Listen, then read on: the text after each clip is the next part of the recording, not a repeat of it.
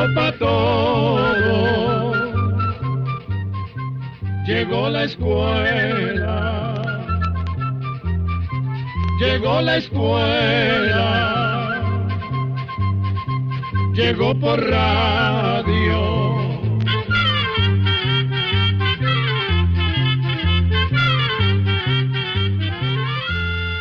El Instituto Centroamericano de Extensión de la Cultura presenta su programa Oigamos la Respuesta. Compartiremos con ustedes las preguntas de nuestros oyentes y daremos las respuestas a sus inquietudes.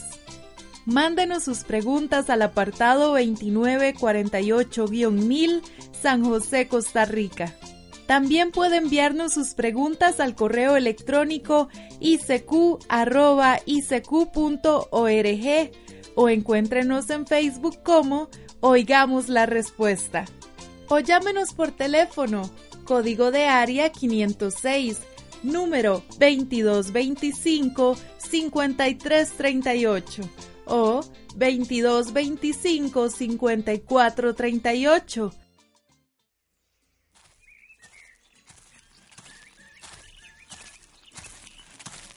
Hola, doña Margarita, ¿cómo le va? Muy bien, don Aníbal. Aquí arreglando mis matitas del corredor. ¿Y a usted cómo le va? De, pues hoy salí temprano y voy camino a casa. Pero, doña Margarita, ¿qué es lo que siempre aparece ante nuestros ojos cuando miramos hacia cualquier parte? Déjeme pensar. Usted siempre poniéndome en aprietos, don Aníbal. Pues el color verde de las plantas. Muy bien pensado. Está en lo correcto. Un amigo mío muy apreciado me dice que nosotros, los que vivimos en estas tierras, tenemos hasta necesidad de ese color. Él viaja mucho y dice que siempre que está en otro país, cuando se queda a vivir por un tiempo, nunca le faltan las macetas llenas de matas. Tiene mucha razón su amigo. De verdad que el verde como que lo llevamos por dentro. Es que fíjese, don Aníbal, en nuestros países hay muchas plantas por todos lados. Siempre vemos las montañas verdes, llenas de árboles, de cafetales, de maizales y de toda clase de plantas que crecen muy bien con el calor del sol y con las lluvias. Y definitivamente, ese color verde no nos puede faltar si estamos en otro país. Y por cierto, en todos los lugares del mundo hay plantas, doña Margarita. Sí, don Aníbal, en todos los lugares. Yo tenía entendido que en los desiertos y en las partes que están cubiertas todo el tiempo con hielo no había plantas. Hasta en los desiertos y en las regiones que siempre están cubiertas por una capa gruesa de hielo, que son los polos, hay muy pocas plantas, pero hay. ¿Se da cuenta? Por eso me encanta hablar con usted. ¿por qué no se sienta aquí en el corredor y le traigo algo de comer y de beber y hablamos un poquito? Pues por mí encantado, doña Margarita. Como le conté, ya terminé lo que tenía que hacer y puedo quedarme un rato. Por cierto, qué lindos están estos helechos que tiene colgados. Usted sabe cómo yo los chineo mucho. Pero espérese un momentito. Ya le traigo que comer.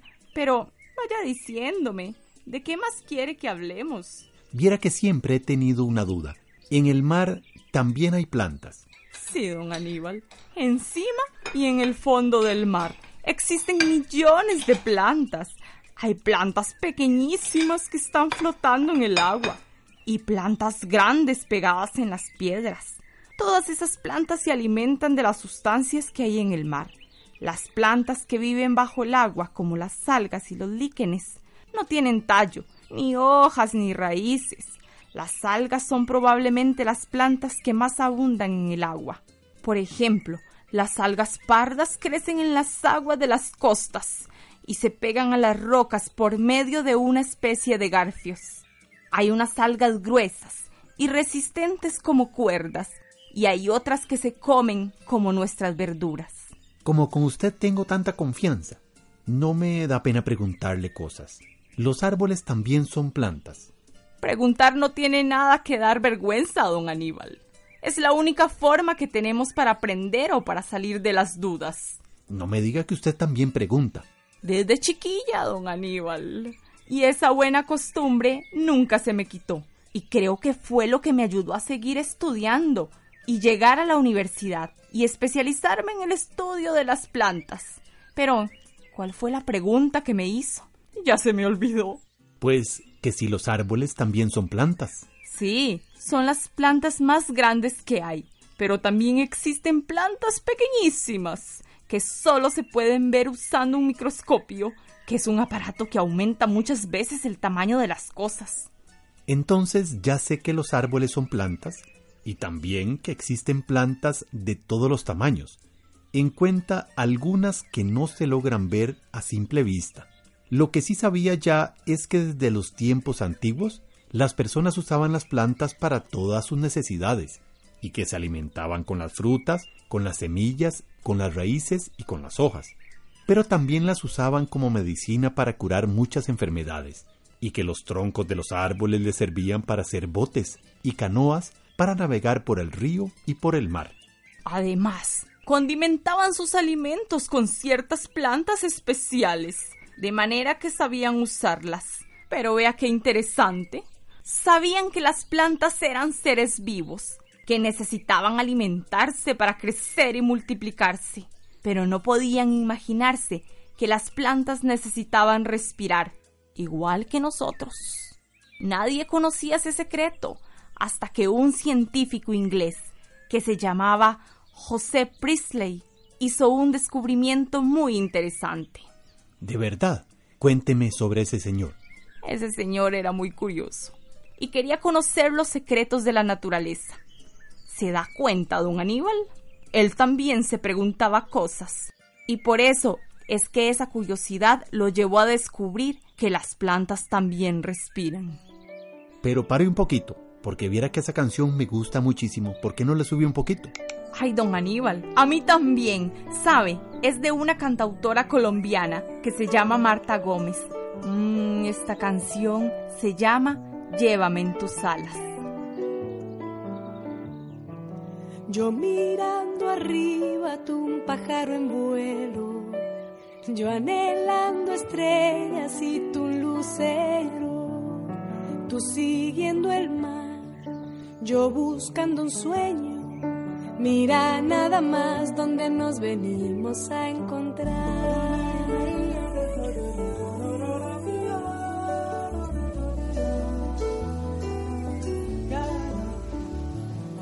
Tu quetzal eterno que todo lo mira. Yo te miro y veo el aire en que tú caminas, del color del sol pinto mis telares y tejiendo voy enseñando al que viene detrás. Llévame en tus alas, muéstrame otros valles. Quiero ver otra tierra que no encierre dolores.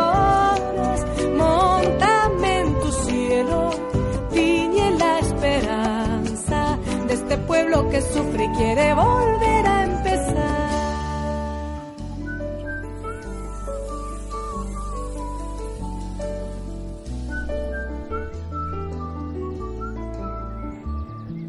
Solo dos colores adornan mi cielo.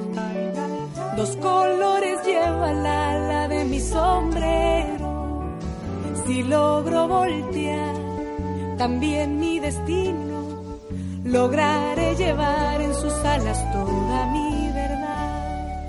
Entre urdimbre y trama se teje la vida. Del nopal y el agua el alma se pinta siguiendo el compás del hilo en mis manos. Mira nada más hasta donde he venido a parar. Llévame en tus alas, muéstrame otros. Quiero ver otra tierra que no encierre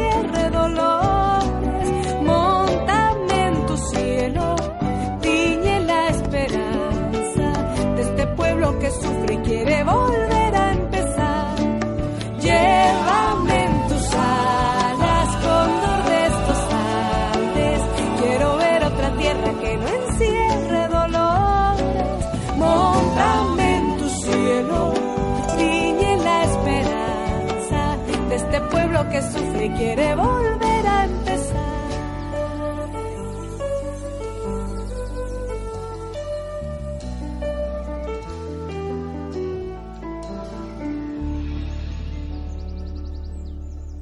Pero, ¿cómo hizo ese señor Presley para saber que las plantas respiran? Él sabía que todas las personas y todos los animales que viven en la Tierra necesitan respirar aire para poder vivir. Esto lo podemos comprobar pues nadie puede aguantar mucho tiempo sin respirar sumergido en el agua, porque si no salimos y respiramos el aire, nos moriríamos. Pues claro, nos moriríamos si no pudiéramos respirar. Pues bien, ese señor decía que el aire, que es tan necesario para nosotros, está formado por una mezcla de gases distintos, y en realidad así es. En el aire existen muchos gases distintos. De todos esos gases, hay uno que es el más importante para nosotros, el oxígeno. Sin este gas de nada serviría respirar, porque nos ahogaríamos enseguida, ya que nuestro cuerpo lo necesita para vivir. El oxígeno que entra en nuestro cuerpo cuando respiramos se va gastando y transformando en otro gas distinto llamado anhídrido carbónico o dióxido de carbono. Ese gas que ya no necesitamos es el que botamos. No solamente no lo necesitamos, sino que no podemos respirarlo, porque es malo para nosotros. ¿Eso también lo sabía? Nosotros respiramos oxígeno y botamos dióxido de carbono. Y exactamente lo mismo ocurre con los animales. Lo increíble es que este señor Priestley sabía todo eso hace más de 200 años, don Aníbal. Y fue así como se le ocurrió pensar algo muy lógico. Las personas que se reúnen en un cuarto gastan muy rápido el oxígeno que hay ahí. Entonces, el oxígeno que hay en todo el mundo tendría que acabarse algún día, porque hay millones de personas y de animales que están respirando y gastando el oxígeno poco a poco. Él creía que el día que este oxígeno se acabara, todo el mundo se ahogaría. Y bastante asustado quiso averiguar hasta dónde alcanzaría ese oxígeno. Por eso se puso a hacer experimentos con un ratón. Pues de verdad que lo que pensaba este señor era muy lógico, pero sígame contando. Priestley cogió a un ratón, lo metió dentro de un recipiente de vidrio y le tapó todas las entradas, de manera que el aire no pudiera meterse. Después se puso a esperar y se asustó mucho cuando vio que el ratón gastó muy rápidamente todo el oxígeno que había dentro del recipiente de vidrio y al fin se murió. Pues entonces eso significa que tenía razón, que en algún momento todos nos vamos a asfixiar por la falta de oxígeno. Espérese y verá lo que pasó. Con eso no quedó satisfecho. Hizo otro experimento con otro ratón. Cogió a un segundo ratón y lo metió en el recipiente de vidrio. Pero además, junto con el animalito, puso una planta viva y cerró otra vez todas las entradas para que aire no pudiera meterse. De nuevo empezó a esperar, pero esta vez sucedió algo extraño que le llamó mucho la atención. El ratón no se murió, sino que siguió moviéndose alegremente dentro del recipiente por muchos días, y el animalito no se ahogó, a pesar de que el oxígeno tenía que haberse terminado hacía tiempo ya que no podía entrar ni la cantidad más pequeña de oxígeno desde afuera. No me diga que fue por la planta que no se murió. Así fue, pues también dentro del recipiente de vidrio debería de haber una gran cantidad de dióxido de carbono que botaba el ratón al respirar. Y ese dióxido de carbono debería envenenar al ratón. Pero como ya le conté, el ratón seguía moviéndose alegremente. Lo más curioso es que la planta que también estaba dentro ya tendría que estar muerta y estaba viviendo igual que el ratón. El científico se puso a pensar por qué había sucedido esto y siguió haciendo experimentos, hasta que al fin pudo descubrir uno de los grandes misterios de la naturaleza. Las plantas respiran, lo que necesitan es dióxido de carbono y después botan el oxígeno. Por esta razón, el ratón y la planta pudieron vivir juntos en un lugar completamente cerrado. El ratón respiraba oxígeno y botaba dióxido de carbono. Después, la planta respiraba ese gas y botaba el oxígeno que necesitaba el ratón. Esto quiere decir que respiran al revés que nosotros. Las plantas respiran dióxido de carbono y botan oxígeno al aire. Sí, eso fue lo que descubrió este señor. Pero la cosa no termina ahí. Desde que ese señor descubrió eso, los científicos saben por qué no se gasta todo el oxígeno de la Tierra. Pues simple y sencillamente porque los millones de millones de plantas siempre están haciendo oxígeno nuevo y están gastando el dióxido de carbono y de esta manera todo el tiempo están limpiando el aire. Si no le digo, doña Margarita, siempre hay personas que quieren descubrir cosas nuevas y un descubrimiento lleva a otro y a otro. Ahora todo eso nos suena muy lógico, pero imagínese que ese señor lo hizo hace 200 años. Me imagino que después de que los científicos supieron que no es posible que se gaste todo el oxígeno de la Tierra, se tranquilizaron, pues las plantas todo el tiempo están limpiando el aire. Así es, don Aníbal. Bueno, tratan de limpiarlo. Por eso es tan importante conservar los bosques y todas las zonas de la Tierra que tienen grandes cantidades de plantas. Pero eso es otro tema que tal vez tengamos tiempo de hablar. Como le estaba contando, después de que se descubrió cómo era que respiraban las plantas, muchos científicos se pusieron a estudiarlas mejor y se hicieron más descubrimientos interesantes. Si quiere, seguimos después, doña Margarita, porque quiero escuchar esta canción. Esta es de un nicaragüense que se llama Otto de la Rocha. Mm, lo conozco. Escuchemos.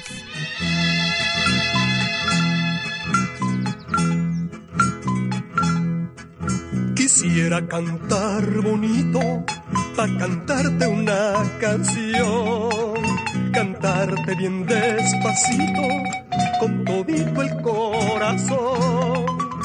Yo quisiera en este día, lleno de aroma y de flor, cantarte mi amor, cantarte mi amor, brindarte mi corazón cantarte mi amor, cantarte mi amor, brindarte mi corazón. Cuando salga la luna en la cañada, cuando salga la luna en la quebrada,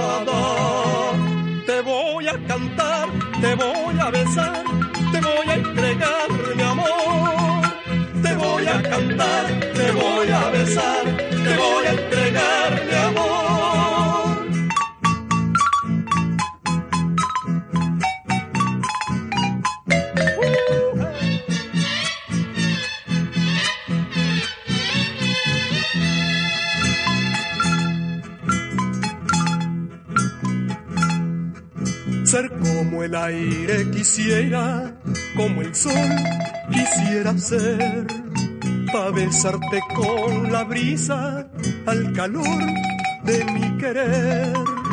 El invierno va llegando, ya empezará a llover. Quiero que mi ser se vuelva a mojar, se vuelva a empapar de amor. Quiero que mi ser se vuelva a mojar, se vuelva a empapar de amor. Cuando salga la luna en la cañada, cuando salga la luna en la quebrada,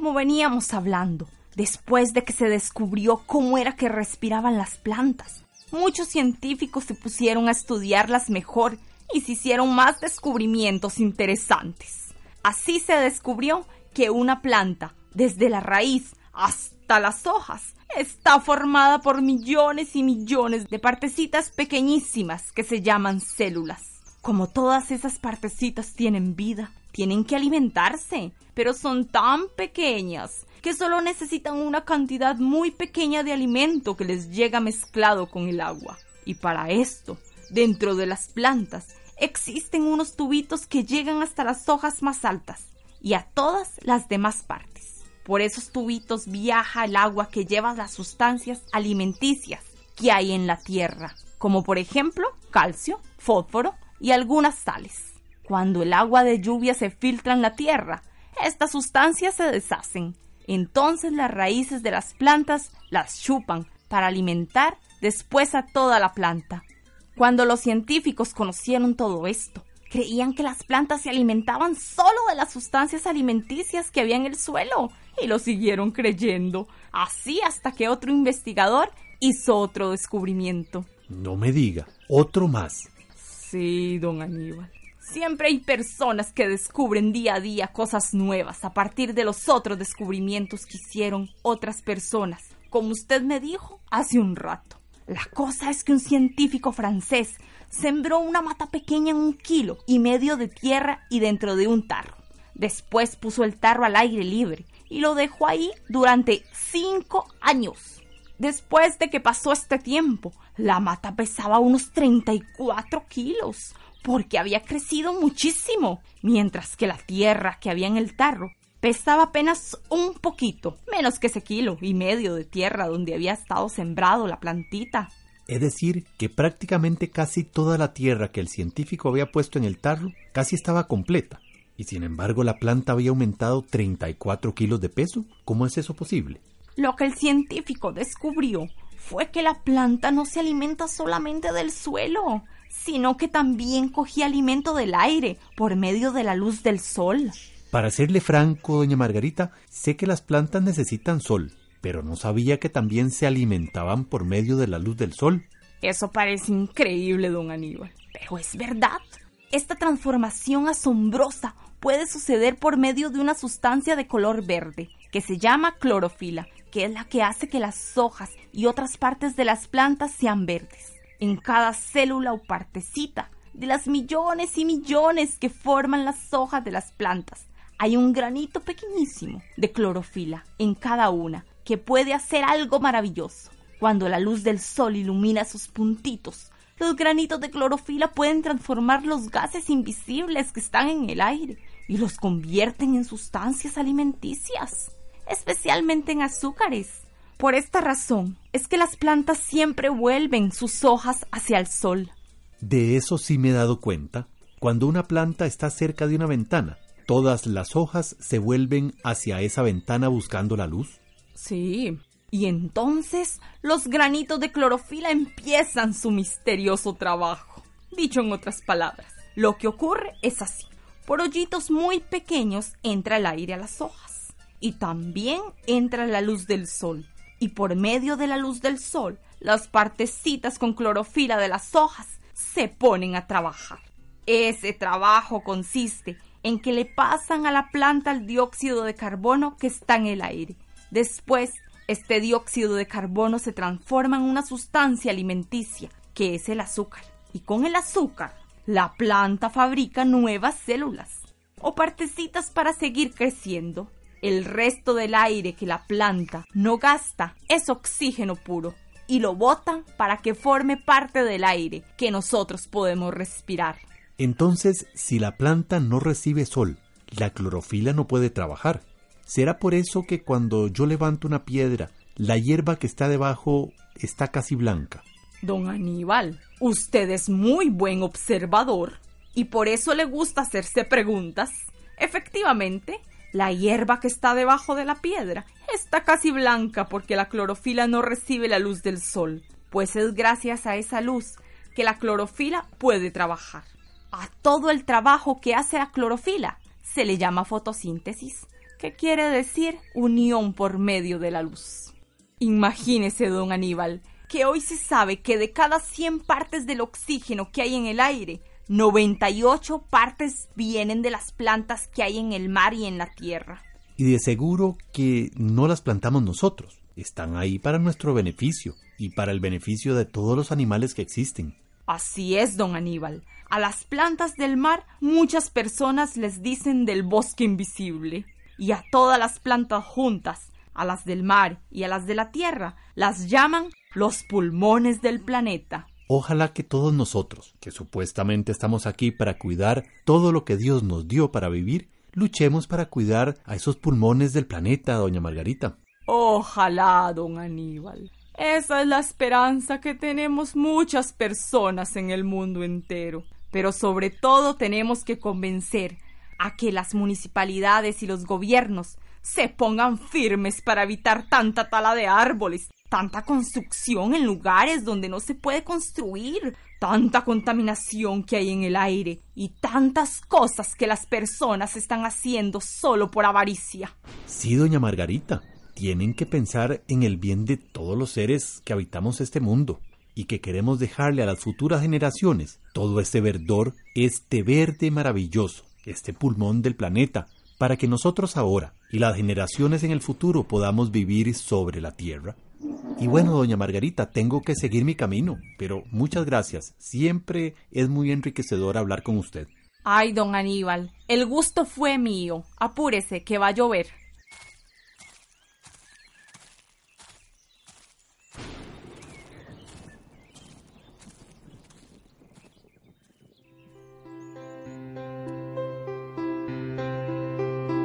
Y así llegamos al final del programa del día de hoy.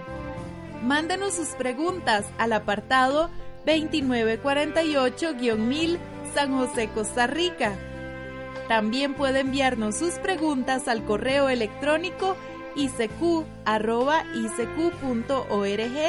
o encuéntrenos en Facebook como Oigamos la Respuesta. O llámenos por teléfono, código de área 506, número 2225 5338 o 2225 5438. Recuerde que comprender lo comprensible es un derecho humano.